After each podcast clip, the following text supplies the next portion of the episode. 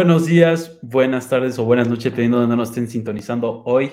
Eh, como siempre, muchísimo gusto estar aquí de vuelta con ustedes para eh, traerles lo último noticias en el mundo del barcelonismo, especialmente del Barcelona B y del femenil. Pero antes de iniciar, como siempre, con mis compañeros Barry y Xavi, ¿cómo están los dos? Hola, ¿qué tal? Buenas noches. Y buenas noches a todos y buenos días a, a quien nos escucha por la mañana. Sí, totalmente. Como siempre, antes de iniciar, si quieren saber más sobre lo que hacemos aquí en Pelargon, por favor, vayan a nuestra página, eh, déjenos un like, eh, suscríbanse, todo lo que puedan hacer. Eh, y bueno, también como siempre, aquí está nuestra cuenta de Twitter. Pero bueno, vamos directo a la acción de este fin de semana. resultados mixtos en el mundo del barcelonismo.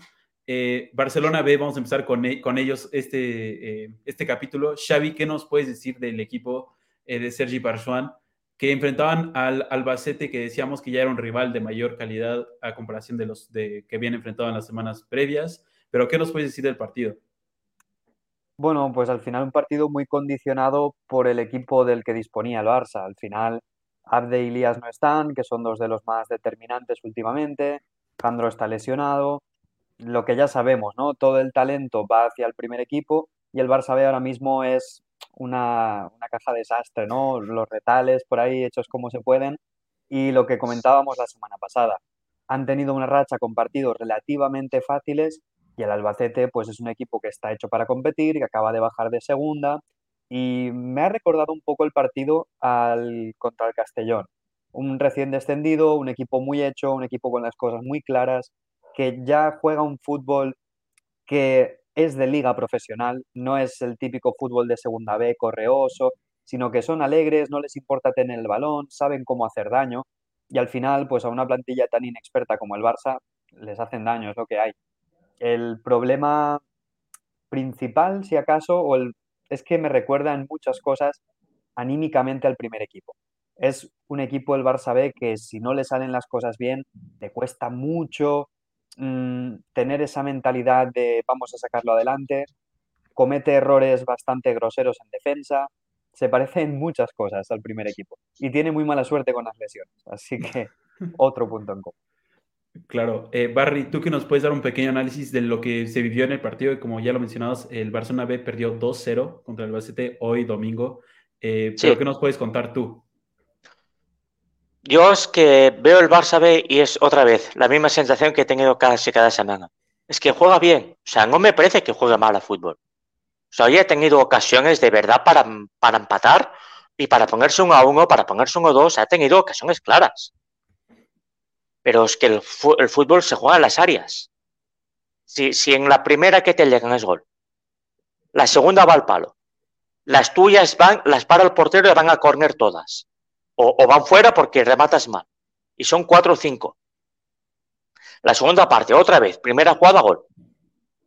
Claro, estamos, estamos hablando de que en, en, o sea, en momentos clave el Albacete ha vacunado, ha marcado los goles. El Barça ha sido muy débil atrás y el peor partido de mi en esta temporada. El, y el de Jaume, el, o sea, también ha estado muy mal. Y, eh, es, son los son errores y decir, es que, mm, que no puedes, no puede ser, evidentemente puede ser porque ha pasado, pero claro, penalizan demasiado. Y claro, talento hay el que hay. Hoy ha entrado Peque Polo. Por Peque, porque Peque se ha lesionado. Y claro, ya estamos hablando de que, vamos, que es la última rotación en el extremo que hay en el equipo. Probablemente. O sea que es un poco, sí ha jugado bien porque ha tenido ocasiones, ha sido vertical, o sea, no es un mal equipo, no es un mal partido, pero claro, si, si, mm, si mm, compites tan mal o cometes tantos errores en, en, áreas, es que es imposible ganar, se hace todo mucho más complicado.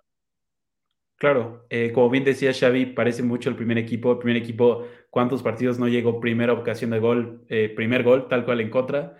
Eh, pero también recalcar que, como bien lo mencionaba Xavi, eh, dos jugadores de muchísimo talento, tanto Elías eh, como Abde, estuvieron con el primer equipo. Ambos tuvieron acción con el primer equipo ante, este, ante el español. Y pues sí, pareciera que claro que esta plantilla está al límite de, pues están con lo básico en, en, las posiciones de ataque. Y para mencionar que Kai Ruiz parece que va a tener otra lesión, entonces estará también eh, otro, otro rato de baja, no se sabe exactamente cuál, estoy leyendo que unas molestias en el muslo de pierna derecha. Eh, Xavi, ¿tú que nos puedes decir que pues, un jugador que llegó prometiendo bueno, bueno, parecía que iba a aportar mucho y pues no se le ha visto nada, creo. Sí, yo creo que nos podemos ir olvidando un poco de él, ¿eh? toda la ilusión que nos hacía su retorno y tal. Entre unas cosas y otras parece que no, que no vamos a terminar disfrutando mucho. Lo que comentábamos de los recursos en la plantilla, pues hoy había cuatro juveniles en convocatoria. Estaba Arnau Solá, que ya es un habitual, pero además de ellos estaba Stanis Padrola, que ha terminado jugando, pero claro, él jugó ayer su partido con el juvenil, entonces lo que comentaba Barry, ¿no? Se lesiona Peque y el único extremo sano, que tampoco es un extremo como tal, es Peque Polo, porque la otra opción era forzar un jugador que jugó su partido ayer, además un derby también contra el español. Y después estaban por allí Alex Garrido y Casado, que son dos centrocampistas, Casado es pivote, Garrido es interior, pero bueno, el centro del campo pues tampoco, tampoco ha causado muchos problemas, ¿no? Para contar con ellos. Así que no sé, recursos limitados, pero estoy de acuerdo con Barry. El problema es que tú las tienes y no te entran y lo que genera el otro equipo va dentro. Muy de primer equipo también esto, ¿no? De, una llegada te hacen un gol y después no sabes por dónde tirar para, poder igualar. Al final frustración, prisas y ya. Claro. Eh, bueno, para ti, Barry, ¿quién es de los jugadores más rescatables de este partido del, lado del Barcelona, claramente? Te diría Jutgla, quizá. Jutgla Aranda, quizá. Porque han sido los más verticales, los que han tenido más ocasiones, han forzado. Sí, en general sería ellos, quizá. Tampoco podemos destacar a mucho. O sea, en defensa puedes destacar a nadie porque no han defendido. Y, y claro, en medio campo es que el medio campo del Barça es el que es. O sea, el medio campo del Barça tiene muy poco talento para lo que. O sea, ninguno de los jugadores del, del centro del campo que tenemos creo que tenga proyección y primera división. O sea, me costado mucho ver a, ni Luca de Vega, ni, o sea, te diré mañana. O sea, ninguno de los centrocampistas que tenemos ahora eh, em, que tengan futuro primera división. Es que me cuesta verlo. O sea, es la zona que veo que están bien, son buenos jugadores, pero que no, que no da para más, que son lo que son. Claro, es lo que habíamos mencionado hace unos capítulos, eh, pues hace unos episodios, que los que debían de estar en el primer equipo ya están ahí. Claro, el caso de Nico y de Gaby, que aportaban muchísimo para la media de este equipo. Pero, eh, pues que, Xavi, para ti, eh, mercado de invierno, algo, algún movimiento que veas o crees que este equipo debería invertir en algo o simplemente ya pues jugársela con lo que tienen? No, yo creo que hay que desarrollar lo que hay y ya está, porque invertir en el Barça B Mm, no tiene demasiado sentido. Al final tienes el primer equipo repleto de talento joven. Ya te digo, ¿para qué vas a llenar más el Barça B? Cuando en realidad, pues con todos sanos y tirando del juvenil, que tienen muy buenos jugadores, se puede hacer las cosas bien. Simplemente es competir lo mejor posible y ya está. Sinceramente, no creo que haya ninguna prisa ni ninguna necesidad de ir al mercado. Eh, sí, totalmente de acuerdo. Y bueno, como siempre, una pequeña recapitulación de eh, la posición del Barcelona en la liga ahorita, en su tabla. Bajó a quinto, Albacete subió a tercero. Sigue habiendo nada más una diferencia de cuatro puntos entre el Barcelona y el primer, el primer clasificado, que es Atlético Baleares. Eh, como lo habíamos mencionado antes, una competición muy cerrada, que de una semana a otra o de dos semanas a otra se te puede cambiar todo el panorama. Xavi, ¿contra quién es el siguiente partido de este Barcelona B? contra San Fernando. San Fernando está en la parte baja de la clasificación, pero lleva tres victorias seguidas, entonces supongo que será un partido bastante interesante. Y el más interesante será el de la semana siguiente, que es contra Villarreal B, que si gana el partido que le queda pendiente, que es un partido que le han aplazado hoy, sería líder y está muy, muy bien. Así que ese partido será súper interesante y el que viene, pues otro reto más. Claro. Eh, Barry, ¿qué podemos esperar del partido de la próxima semana del Barcelona B? ¿Los ves eh, con una victoria o sufriendo? Hombre, vuelven a casa en el Johan, que son dos partidos seguidos fuera que se han jugado. Veremos si Abde vuelve al, vuelve al filial, mm, qué pasa con Elías también. falta ver que la salud vaya recuperándose en el primer equipo, entonces estos jugadores eran para abajo, porque es que es su sitio, no hay otra. Mm, claro, pero es que estamos pendientes del primer equipo, o sea, el Barça B está ahora pendiente del primer equipo, no hay otra. Es que quizá mañana eh, suben a otro. Que no debería, pero quizá mañana suben a otro. Eh, sí, recalcar que el Barcelona B eh, para el partido contra el Benfica obviamente tiene muchísimas bajas el primer equipo, pero no va a poder usar justamente, me parece que a Abde por expulsión o exceso de amarillas, no soy seguro. Ilías, Ilías por ah. expulsión porque lo expulsaron en el partido de la Youth League, en el juvenil, el último. estas cosas de la UEFA que no las entiendo, que, son dos competiciones tan distintas que, que tienen que ver una cosa con la otra. Y después Abde y Jutla no pueden por las normas de, la UEFA, porque tienes que haber estado tres años en la cantera y cumplir una serie de requisitos que obviamente ni Abde ni Jutla cumplen. Así que el primer equipo tendrá que tirar con lo que haya, con Demir y lo que sea. Eh, pues sí, como bien dice Barry, el Barça B ahorita está para servir al primer equipo básicamente y están, me imagino que también eh, el director técnico lo debe estar muy contento porque su planeación se debe ver cambiada en cualquier día. Eh, pero bueno, bueno, ¿qué, bueno, pues hay que esperar y hay que darle tiempo al tiempo y ver cuáles son los claro, es que la planificación no fue deportiva, la, la planificación fue en clave únicamente financiera. O sea, todas las decisiones que se tomaron fueron por este motivo, con lo cual eh, los desajustes y desbarajustes deportivos que se han causado es por esto, no es por otra cosa. No es porque a nadie le haga ilusión hacer estas, estas estas cosas que se han hecho. Luego, evidentemente, se han cometido errores, como el caso de, de Collado, lo hemos comentado muchas veces, o el de Demir, que son, son jugadores que están fuera de, rol. Pero bueno, esto ahora ya no tiene solución. Sí. Y respecto a lo que comentabas antes, Joab, de poder ir al mercado de invierno, Mateo Alemán dijo el otro día con la incorporación de Alves que iban muy, muy justos en límite salarial Así que entiendo que no querrán gastarse un dinero que no se pueden gastar en jugadores del Barça B. Si hacen alguna inversión, entiendo que irá todo destinado a, primer equipo. Sí, hombre, ahora es lo que ahora es lo urgente, claro. O sea, el primer equipo es lo que toca. No hay más. Sí, claro. Y bueno, como siempre, hay mil y un rumores en eh, las redes sociales sobre los posibles jugadores. Tendremos que esperar. No hablaremos de eso aquí porque nos hacemos todo un lío también se abre todo un debate que el cual no quiero que empecemos en este capítulo específicamente. Eso será para otro momento. Pero eh, bueno, señores, algo más que les gustaría compartir de este Barcelona B, que posiblemente es un pequeño bache, pero como dice Barry, regresan a casa. Eh, esperemos que puedan retomar y pues que el primer equipo también les permita tener una mejor planeación. Pero algo más que les gustaría mencionar. Yo simplemente que no hay que encender ningún fuego por este partido. Al final es un recién descendido que tiene una muy buena plantilla, un muy buen entrenador, que seguramente estarán compitiendo por todo y hay que ser conscientes que al final pues es el filial del Barça y que lo que hemos dicho al principio, el talento está arriba y aún así siguen estando en promoción de ascenso. Así que, bueno, pues es un bache, como hemos dicho, es un equipo que es superior y ya está, y no pasa nada. Es que la primera federación, la categoría, es que ¿cuántos equipos hay que están planificados para estar en la fase de ascenso? O en ascenso directo. es que hay 10 equipos ¿eh? que están con esos, objetivos. Claro, y suben y sube uno directamente y, los otros van, los otros cuatro van, a un playoff. Lo cual va a subir uno de ese playoff en principio. O uno o dos. Mm, es que, claro, es que es mucho más competitiva que la antigua segunda B, yo creo. O sea, me parece una reforma que hace la categoría más difícil aún y más competida. O sea, me parece que la temporada es buena y que hay que tener en cuenta esto, que el mantenerse en la categoría bien ya es, ¿eh? Ya, ya tengo valor. O sea, el objetivo es obviamente subir, pero mm, claro, teniendo en cuenta esto, que no es tan fácil. Sí, eh, totalmente de acuerdo. También eh, hay equipos con muy buen nivel en esta eh, división. Nada más para refrescar un poco la memoria. Un equipo sube directamente a la siguiente división y los otros juegan un partido de llave, me imagino, y del ganador de cualquiera de esos dos es el que sube también.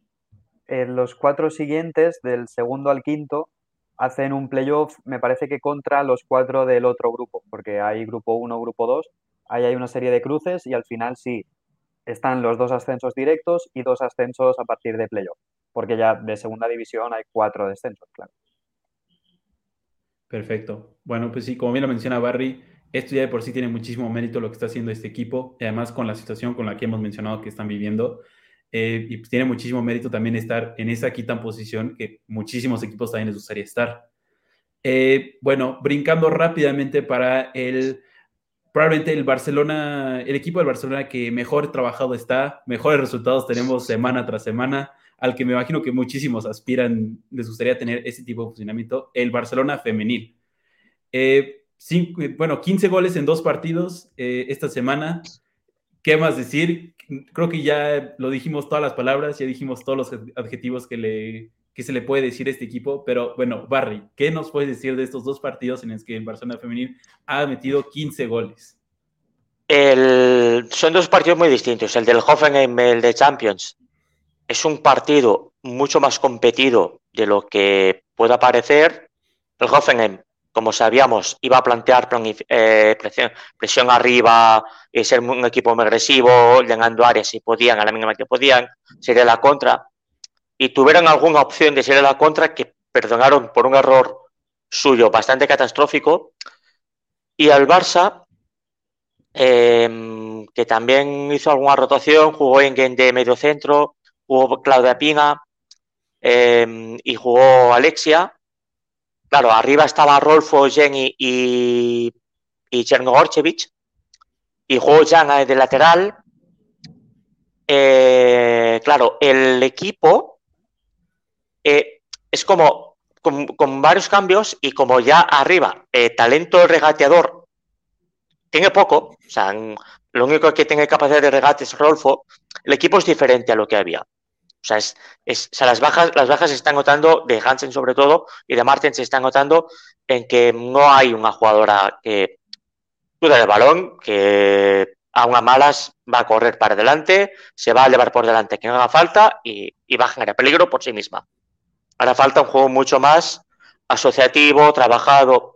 Y Barça le costó un poco, pero sí consiguió eh, a, través de Gorchevich, sobre todo a la banda derecha, el, llegar a, zonas de centro y el remate. Y que Rolfo vaya al remate, que Jenga vaya al remate, eh, Pinga fuera al remate, Alexia intentara alguna jugada. Y al final, poco a poco, el base se fue sentando y como es superior técnicamente a cualquier equipo que se le ponga por delante, excepto el Lyon o el Paris Saint-Germain, según el día, el final se fue componiendo, acabó teniendo ocasiones, acabó teniendo llegadas y Alexia Putellas forzó el penalti, que era un penalti claro, fue gol, y es el 0-1 que es el que adelantó el Barça, es como, bueno, ya está, ya, ya nos hemos adelantado, y a partir de ahí el Barça arrasó en, eh, contra el Hoffenheim, jugó muy, a mí me gustó bastante, muy sólido, alguna pérdida atrás un poco peligrosa, pero con el partido casi sentenciado, y bien, es un buen partido y que te ha clasificado el Barça ya para la siguiente fase y que toca mm, puntuar en, el Emirates para seguir primeros de grupo y ya está. O sea, este es el punto y, interesante. Sí, perfecto. Eh, como bien lo dice Barry, 12 eh, de 12 puntos en este eh, en esta fase de grupos, 15 goles a favor, solo uno en contra en estos partidos que lleva. Tú, Xavi, algo que, que te gustaría aportar al análisis de Barry en, este primer partido de Champions antes de brincar al otro escandal, al escandaloso resultado de fin de semana? Pues nada, que como hablamos la semana pasada, el Hoffenheim iba a hacer su partido en su campo y estuvo bien, le costó un poco más. Al final, el mérito de los rivales tiene que ser eso, ¿no? Complicarle la vida al Barça, que, que no te caiga un saco, aunque al final acabe pasando. Y buenas noticias en el sentido de Chernogorchevich, por ejemplo, o Rolfo, que podían suscitar alguna duda o no sabíamos muy bien si iban a encajar al más alto nivel y están rindiendo como una más del equipo. Así que una muy buena noticia, ¿no? Al final eran jugadoras, en el caso de Rolfo no porque no estaba, pero Chernogorchevich el año pasado tenía un rol bastante secundario, bastante residual, si queréis, y este año está siendo más protagonista y rindiendo muy, muy bien. Así que, aunque sea en parte por las lesiones, pero una muy buena noticia. Sí, eh, totalmente de acuerdo. Em, aunque como bien lo mencionamos también la semana pasada, tiene eh, bajas durísimas, algunas eh, pudieron ser evitables, otras completamente fuera del control del equipo, pero pareciera que a un equipo le duele un poco, pero sigue adelante eh, a toda máquina. Rápido, un ejercicio antes de hablar del, del, resultado de 10 a 1. ¿Cuántos goles a favor creen que tenga el Barcelona femenil en la liga ahorita con 11 partidos jugados? Lo he mirado esta mañana. Tengo trampa, ah, bueno. 68 goles. Sí, no, 68 goles a favor, solo 3 en contra, una diferencia de 65 goles o 20 positivos en solo 11 partidos. Xavi, ¿qué nos decir? Sí, o sea, no hay, otra, no hay, otra, palabra, una locura, como le quieran decir, esto es algo eh, inédito. Probablemente, las, no, no, bueno, no me acuerdo de la temporada pasada, en, esta fase, en este punto de la temporada pasada, cómo estaban, pero me imagino que es algo o similar o superior. Pero Xavi, ¿qué nos puedes decir del partido del 10 a 1? Pues a mí me sorprende, es que claro, ahora ya lo que me sorprende de estos partidos es que el equipo rival marque. Y, y para mí pensé, deberían de premiar de alguna manera los goles en contra del Barça, ¿no? Si, si le meten al Barça, pues un punto o algo así. Pues es increíble, es increíble. Es que en fútbol profesional, en el fútbol de primera línea, estas cosas es, es, muy difícil verlas y el Barça lo hace semana sí, semana también y el día que no son siete son ocho y el que no son diez. Eh, parece lo normal porque visto el nivel del Barça lo vemos como normal, pero esto está muy lejos de ser algo normal. Es que el Barça en un... la segunda el... temporada que siguen sosteniendo esto. Claro, es que el Barça en un mal partido gana 4-0. en un partido más flojo, mediocre, 4-0. El día del Levante, que lo comentamos muy de pasada la semana pasada por todo lo que había pasado a nivel extradeportivo, el partido contra el Levante es un partido flojo, 4-0. Es que el día del Hoffenheim, Ali, partido, partido competido, 0-5. Y el Barça generas 32 ocasiones de gol. 32 ocasiones de gol en un partido es que la, al nivel de, que lo, lo, que llega a generar el equipo en general es que es brutal. Claro, si generas 30 ocasiones de gol en un partido, es que es inevitable que entren goles. O sea, es una cuestión, mera cuestión estadística. O sea, estás legando mucho. Y a diferencia de los otros equipos de Barcelona, las que cuando llegan, sí entran los goles, no se quedan ahí nada más en una ocasión perdida, sino que en verdad entran. La, la gran diferencia con los otros equipos de, este Barcel, de esta institución del Barcelona. Pero, eh, pues sí, resultado de 10 a 1, Jenny Hermoso se... No, no estoy seguro cómo se dice, eh, cuatro goles, un... Eh, póker. Un, un póker. Póker, bien. Póker, sí, sí. Doblete de, de Rolfo, Pina, Mariona también metió gol. Eh, es que nadie se queda sin marcar, parecía cuando las ponen adelante para este, eh, en esta claro. línea adelante. El Sevilla probablemente es de los peores equipos de los que se ha enfrentado el Barça. Y esto se nota, porque la primera jugada es un centro frontal y es sola, está sola Jenny, es como diciendo, pero a pues el minuto 3 hay una jugada así de sencilla y tan, entre comillas, fácil de defender y acabe así. Claro, son, el Sevilla es los equipos que para competido. Diez goles son muchos. El Barça juega bien, Pinga está a un muy buen nivel. Claudio Pinga está a un nivel que cuando lleguen todas las sanas eh, va a costar sentarla en el sentarla, ¿eh? porque es que está jugando muy bien. Y es el punto de decir, es que si al día que la sentemos a ella, va a ser injusto. Se va a ser injusto. Pero claro, va, va, a pasar y va a tener que pasar así porque, porque sí, o sea, es que hay otras que son mejores que ella, pero es que está a muy buen nivel. Y hay que reivindicarla porque mm, es que el año pasado ya con el Sevilla lo hizo muy bien y está confirmando que no, no, que es, que es muy buena, que no hay dudas. Sí, eh, pues bueno, como bien lo mencionas, un nivel grandísimo en este eh, equipo del Barcelona. Eh, después de lo que platicamos el, el capítulo pasado de todo lo, de todo lo extraoficial. Ahorita están a siete puntos de su rival más cercano, que es la Real Sociedad, en, en segundo lugar. Eh, en verdad, la liga creo que nunca ha estado en duda si se ganaba, si no se era por cuántos puntos iba a ganar el Barcelona. Eh, pero Barry, ¿contra quién es el siguiente partido de este eh, Barcelona en, este, en la liga?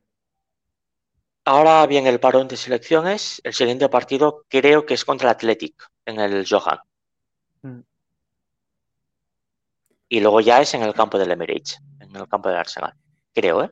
Y luego ya es el, no sé si es el campo de Madrid, el, clásico femenino. Creo que es este el calendario, no lo he mirado ahora, no lo tengo. Pero creo que el siguiente partido es contra el Atlético. Lo tengo aquí pues delante, sí. Vale, Atlético de Bilbao. Vale, lo tenía memorizado bien. Eh, ¿Ustedes cómo verían eh, rotación ante el Athletic para estar todos eh, frescas en el Emirates? ¿cómo, ¿Ustedes cuál creen que sería, debería ser la planeación para estos siguientes partidos? Sería lo suyo, ¿no? Al final el partido importante es el del Arsenal, así que viniendo del parón de selecciones, que seguramente irán todas o casi todas, lo suyo sería descansar, ¿no?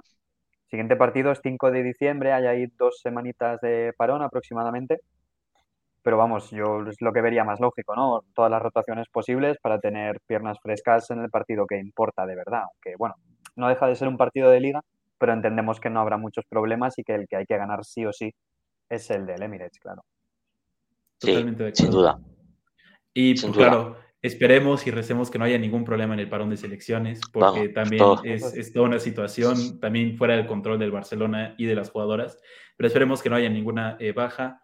Eh, Barry, algo que nos puedas eh, contar de, este, de, Hansen, alguna noticia, algo relevante por reportar en el No hay, de Hansen no hay noticias. El comunicado que hicieron dos, hace dos o tres semanas, conforme se había hecho la operación, una pequeña operación, y que iba a volver poco a poco al, a hacer actividad física para volver a adaptarse al nivel de competición, pero no hay más novedades a nivel de club, ni ningún comunicado. Ella tampoco ha dicho nada alguna interacción a nivel, alguna ha publicado en Instagram, pero poco más, y son, y es como si han no ha vuelto, está lejos de volver, yo creo que está un poco lejos de volver, hay que esperar, tener mucha paciencia. Y bueno, Marion ha vuelto ahora, ha vuelto ya de la lesión, a ver, va a ir convocada con la selección para que se vuelva a lesionar. Eh, están todas convocadas. Las únicas, las únicas que no, tienen, no van convocadas a la selección, hay una selección, son Melanie Serrano, y Marta Torrejón. Las demás están todas convocadas. O por la sub-23, o por la absoluta española, o por sus respectivas selecciones. Eh, pues sí, como bien lo decía antes, esperemos que no haya ninguna situación eh, que las limite de poder jugar para el Barcelona y pues que eh, Hansen también tenga la recuperación debida. Barry, algo de lo extraoficial también que nos contabas eh, con muchísimo detalle la semana pasada, eh, la guerra que se estaba librando básicamente en España por el eh, fútbol femenil.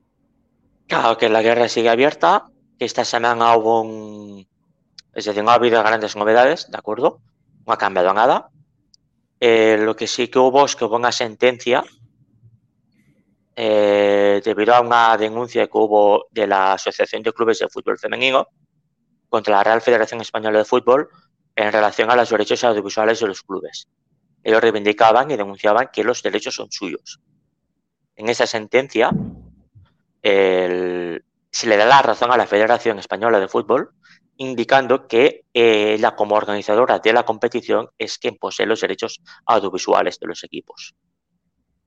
Pero, cuidado, hay otro punto importante, eh, hay un punto en el cual eh, la sentencia no da la razón a la federación. La federación dice que es una competición no profesional. ¿Vale? Y dice que una competición, competición profesionalizada. Esto, en la sentencia dice, esto no existe.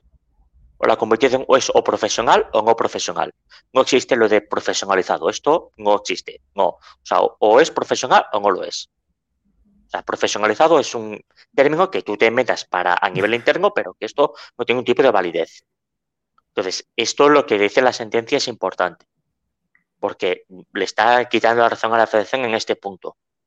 Claro, se está otra vez, estamos en ese punto otra vez de esperar a que se llegue a un acuerdo entre los clubes para la creación de la, del ente liga de la Liga ELAS, de la, de la asociación que gestiona la liga a nivel profesional y que sea la poseedora de los derechos de todos los equipos que pueda vender el producto a, a, un, o sea, una plataforma, a una televisión, a alguien.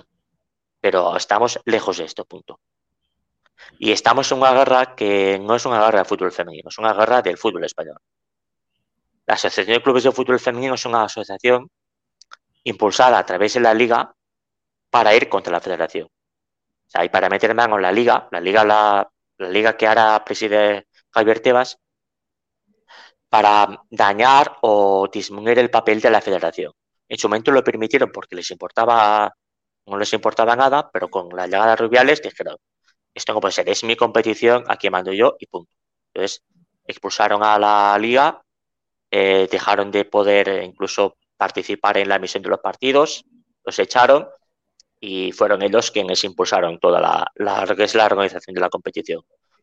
Estamos en guerra, mm, va para largo y como es una guerra política, que hay muchos más actores que no solamente el fútbol femenino, simplemente que es un escenario más de una guerra más profunda, pues, pues aquí estamos. Pues sí, eh, muchísimas gracias por esa recapitulación. Eh, Xavi, creo que el punto en verdad a rescatar es justamente eso de es profesional o no es profesional, de lo que, eh, de lo que ha dicho Barry. Vi tu reacción de cómo es eso de nada más profesionalizada, eso no existe, eso nada más es un invento, veramente parece, ese es el concepto que le damos para no darles la razón, pero tampoco tenía que ceder tanto. Pero pues sí, pareciera que eso es lo más rescatable de esta sentencia, ¿verdad? Sí, bueno, el hecho de que el juzgado reconozca que aquí hay una contradicción ¿no? entre lo que se quiso hacer o lo que se hizo, pero no se aplicó, y ahora la federación queriéndose de alguna manera retractar o matizar, es un poco feo. Y al final, yo con lo que me quedo de todo es con lo que dice Barry, que esta guerra va más allá del fútbol femenino, pero al final las grandes perjudicadas son las jugadoras y los equipos y tampoco se lo merecen. Y bueno, más allá de esto, una anécdota que es lo que puedo aportar a este tema que Barry explica perfectamente. Al inicio de un partido, no recuerdo exactamente cuál, una jugadora bromea con, el, con la árbitra que le pregunta si llevan el parche de la liga o no. Y la jugadora le dice, no, sí, sí, tranquila. Así medio, medio coño. Bueno, estamos en ese punto tan lamentable y, y bochornoso que seguiremos así durante un largo tiempo, me temo yo, por desgracia.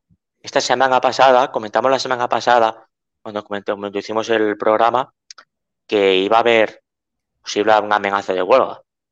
Bueno, la AFE hizo un rueda de prensa con algunas jugadoras de primera división, sin ninguna jugadora ni de Barça ni de Madrid, cuidado, en el cual dijeron, básicamente, bueno, fue una rueda de prensa que a nivel personal es, me parece lamentable, porque no aportó nada. Dijeron que esto era lamentable, que esto era una vergüenza y que así no se puede seguir. Digo, pero ya lo sabemos. Y que siguen así, en algún momento iban a hacer una huelga. Ya, pero eso ya lo sabemos de hace tiempo. Estamos así de hace tiempo, ya lo sabemos. Todo el mundo lo sabe. Se esperaba que un rueda de prensa de la AFE, de la Asociación del Sindicato Mayoritario del Fútbol Español, tuviera la capacidad de, de, impulsar una huelga. Era ya un punto de decir, si vas a hacer esto es porque vas a hacer algo. O seguiremos sin hacer nada. Eh, claro, yo lo que tengo la impresión es que en otras jugadas están unidas, lo que parece, y que la capacidad y que la, la fuerza que tenga ahora es, es, floja, es poca. Y hay un punto importante en esto, lo más importante me parece a mí. Aquí hay unos estatutos que si no hay liga profesional, los estatutos son inviables, porque no van a ser sostenibles. Las condiciones que se exigen los estatutos, el nuevo estatuto de, los estatutos del fútbol femenino, el convenio, eh, ese punto eh, es que no van a ser sostenibles si la liga no, no fluye, no existe. Porque es que no van a poder, no, no habrá dinero. Que es la parte importante, es que hay muchas cosas que se han conseguido a través del nuevo estatuto que se consiguió del nuevo convenio, pero claro, si, el, si no hay liga, el convenio se cae, porque no habrá cómo pagar aquello, no habrá cómo mantenerlo. Es el punto más importante, yo creo. Más allá de que sea liga profesional o no es liga profesional, de que la gestión a la federación o la gestión eh, en, la, liga ellas o como, como se quiera llamar. El punto es que si no se llega a un acuerdo, si no se, si no se llega a un acuerdo de ningún tipo, es que yo creo que perdemos todos. Perdemos los aficionados, perdemos las jugadoras y perdemos los clubes. Los grandes quizás menos, pero es que el resto sí.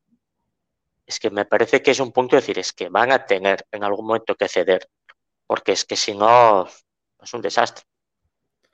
Eh, pues sí, parece que estamos en un punto ese justamente de inflexión, o estamos llegando a ese punto de inflexión donde va a tener que suceder una cosa u otra, pero no, se, no, no quedará como está ahorita. Y como bien menciona Xavi, tu pequeño relato parece que ya está en ese punto surreal que hasta se bromea de si se lleva un parche o no, porque si no te quitan puntos o te cae una sentencia más grave. Eh, pero bueno, Barry, como siempre, muchísimas gracias por tu gran análisis y por mantenernos al tanto de este, eh, pues, de todos estos sucesos históricos que están ocurriendo en estas semanas. Eh, como te preguntaré, claro, la próxima semana si hay nuevos avances y si hay algo nuevo. Pues, pero como bien dicen, parece que va para largo y que de una semana a otra no va a cambiar todo. señores, ¿algo más que les gustaría mencionar? ¿Alguna otra noticia? ¿Algo, algo relevante que deben saber la audiencia?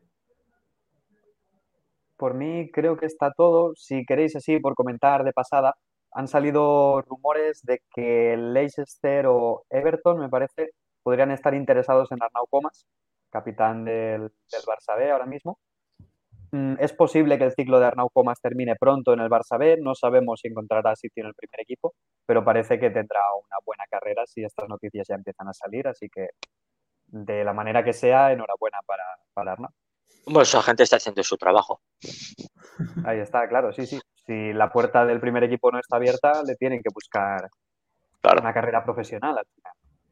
Sí, sí, no, el potencial lo tiene. Ya lo hemos dicho muchas veces sobre él, que tiene talento, pero que yo creo que le falta algo para primer equipo, ¿eh? Le faltaba algo.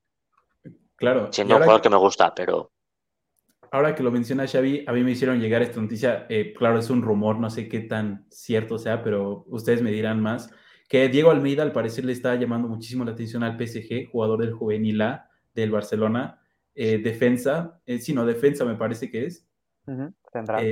ustedes me dirán qué tan bueno es, yo nunca lo he visto jugar claramente, pero también una gran pérdida, pensarían ustedes, para el Barcelona. Sí, sería una gran pérdida. Es un central que su cualidad más destacada es el desplazamiento en largo. Tira pases cruzados de 30-40 metros sin despeinarse, lo hace todos los partidos. Y está mejorando en actitud defensiva y en corte, que es seguramente donde tiene más margen de mejora, pero con balones extraordinarios. Veo lógico que el Paris Saint-Germain lo quiera, igual que posiblemente estarían interesados todos los grandes clubes de Europa. Pero por otro lado, espero que los jugadores de la Masía hayan aprendido ya la lección. La lección de Kai Ruiz, la elección de Xavi Simons, que, la Masía, fuera de la Masía, sí que es verdad que hace frío. Así que el perfil de jugador es un perfil de jugador para triunfar en el Barça, de verdad, si sigue con su progresión y si no se trunca nada. Así que espero que se lo piense bien y se quede. Eh, ¿Qué, edad tiene el jugador? O sea, si está en el juvenil, claramente es joven, pero me parece que es generación 2004, así que tendrá 17 años ahora posiblemente. No lo sé cierto, pero 16, 17, 17 debe tener, sí. No sé si tiene la edad de Gaby o un, año menos, no estoy seguro, pero creo que es 2004. Claro, y Gaby ya en el primer equipo. Bueno, espero que en verdad también les quede claro que eh, ya ha cambiado tal vez un poco el, el, panorama y que en verdad ya se le está dando mayor oportunidad a los, pues a los jugadores que vienen de la Masía, que se lo han ganado y pues sí, esperemos que se le dé la progresión. Barry, ¿a ti algo que te gustaría mencionar? ¿Algo más antes de que nos despidamos? Del fútbol femenino solamente voy a decir un pequeño comentario, que es el análisis de los goles que encaja el Barça, es que la gran mayoría son de, acciones a balón parado en contra. Es que es el punto en el cual el Barça puede perder un, eliminatorio de Champions. Ese punto, esa debilidad. Porque el año pasado los dos goles del Paris Saint Germain contra el Barça son de córner. El Barça lo juega en la eliminatoria, pero son dos goles en cajas en, a balón parado. El PSG es una potencia, ¿vale? Pero es que el, el Sevilla marca en un córner. El Alavés marcó un córner. Eh, estamos hablando de que ese punto, ese detalle, mm, es que en una eliminatoria, ya en equipos que ya no te van a no vas a poder hacerles 30 ocasiones de gol, vas a tenerles 10 como mucho, siendo optimistas. Partidos mucho más cerrados, más competidos, ante rivales entidad de, de tu nivel. Claro, es que esa debilidad, es que esa debilidad puede costar muy cara, ¿eh? Es el punto que yo veo más, más importante y más peligroso ahora. Eh, pero bueno, lo más importante es la salud, eh, recuperar a las jugadoras, recuperar a Hansen, recuperar a Martens, el dedo, que es algo traumático, que Mariana esté bien, que el resto esté bien. Claro, eso es lo importante, pero es el punto que hay que, que con mucho cuidado. Claro, hay que decirle a Giraldes que les ponga a practicar su defensa a balón parado y... El gol del Arsenal, por ejemplo, en casa fue balón parado también. Es ese punto, es el detalle. Claro, eh, como siempre, pues un punto a tomar también en cuenta en los partidos ya clave, porque como bien lo mencionas, ahorita le puedes meter 10 goles al Sevilla y te mete uno a corner y pues no pasa nada, pero ya en una eliminatoria donde un gol es la diferencia, puede ser algo completamente distinto. Sí, sí, te cambia la eliminatoria y te puede, te puede eliminar perfectamente. Claro. Eh, pues bueno, si no hay nada más que mencionar, eh, muchísimas gracias a los dos como siempre por acompañarme, muchísimas gracias claramente a los dos por su gran análisis y por estas eh, pláticas tan ricas y pues siempre con muchísimos datos interesantes. A todos, como siempre, a todos los que nos están oyendo, si quieren saber más sobre lo que hacemos en esta página y por qué hacemos lo que hacemos, asegúrense de ir a esta página de pelagram.com. Si no pueden escuchar todo este capítulo en vivo y lo quieren escuchar después, lo pueden encontrar en todas sus plataformas, en todo lo que quieran. Por favor, síganos, denos un like, lo que sea. Y pues bueno, muchísimas gracias a los dos como siempre por estar aquí. Eh, esperamos que nos veamos la próxima semana y como siempre que sea una muy buena semana para el barcelonismo en todos sus niveles, en todos sus equipos. Y pues bueno, es lo que hay y a seguir adelante. Ahí estamos. Muchas gracias, un placer. Muchas gracias a vosotros.